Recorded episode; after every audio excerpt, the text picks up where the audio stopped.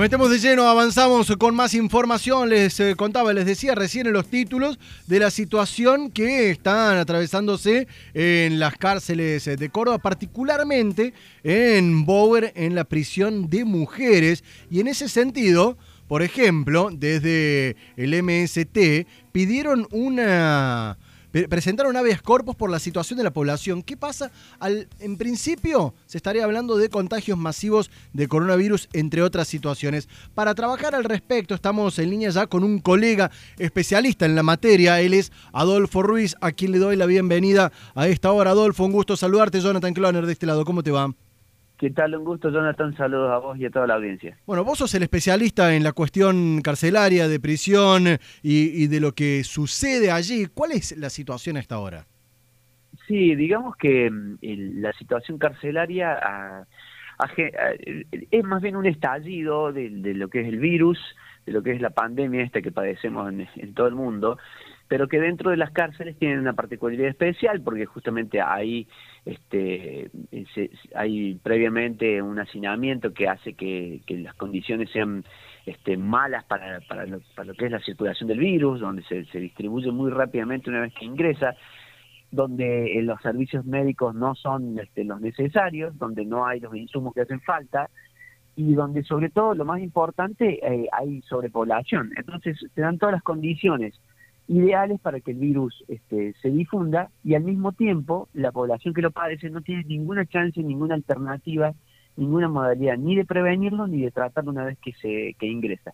Por eso, no sé si te acordás, en, abril, en mayo hubo una crisis carcelaria en el país, porque los presos este, justamente reclamaban que se bajara, aunque sea levemente, el hacinamiento que había en las cárceles.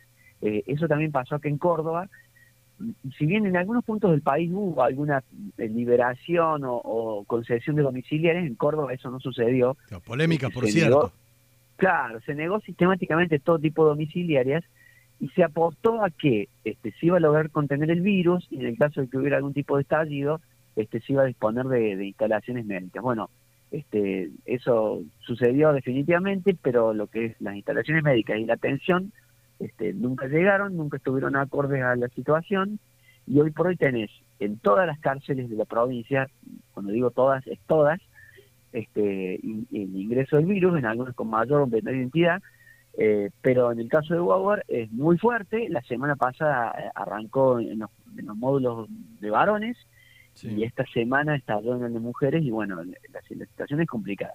Ah, cuando hablamos, Adolfo, cuando hablamos de hacinamiento, me mencionas esta situación de que es públicamente eh, conocido, se nombra esta lamentable situación por todos, desde los distintos puntos de vista. ¿En qué porcentaje está están excedidas las cárceles? Sí, no es fácil decirlo porque por varias razones. Primero porque el Servicio Penitenciario y el Ministerio de Justicia no informan este, adecuadamente las las poblaciones, sino a los dos años más tarde, recién dos años más tarde, cuando se lo exige el Ministerio de Justicia de la Nación, recién ahí te, lo informan.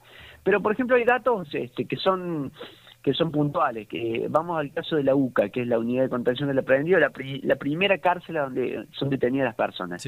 Esa cárcel fue inaugurada, este, o reinaugurada, se la reinauguró no sé cuántas veces, este, hace unos tres años, este, cuando se cerró la vieja encausados, y se dijo que tenía una capacidad para 200 internos. Bueno, cuando estalló el virus hace un mes, porque ahí empezó todo, este, estaba con 587 pobladores, o sea, de 200 declarados a 587 que era la población Más del 100%. real.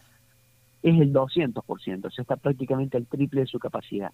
En el caso de Bower, eh, hay una cuestión ahí particular, porque Bower es una cárcel que se inauguró en el año 2001 aproximadamente, con una determinada capacidad, y después esa capacidad la han ido tirando desde, el gobierno, este, con, algunas maneras muy burdas, como por ejemplo, eh, Bower se hizo con celdas individuales, cumpliendo la ley nacional. Este, se, hicieron celdas pequeñitas que eran individuales para que ahí el preso estuviera solito y no, no, no, tuviera problemas.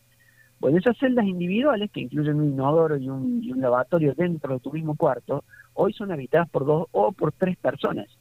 Entonces, se da como capacidad de Bower eh, un número que es mucho más alto que el que tenía originalmente. ¿Y cómo se lo logró eso? Y bueno, apilando a, la gente. Entonces, eh, para responder a tu pregunta, eh, yo creo, y es estimación porque no hay cifras oficiales, que el hacinamiento carcelario en Córdoba por lo menos está eh, al 100%, por lo menos, o sea, al doble de su capacidad. Adolfo, podríamos estar eh, hablando largo y tendido de esta situación, el tiempo nos eh, corre, pero es interesante conocer y entender un poquito qué está pasando dentro de las cárceles, no solo de Córdoba, sino de todo el país. Te agradezco estos minutos al aire. Ha sido un gusto, Jonathan. Saludos a la audiencia. Adolfo Ruiz, especialista en la materia aquí hablando en cuarteto.com.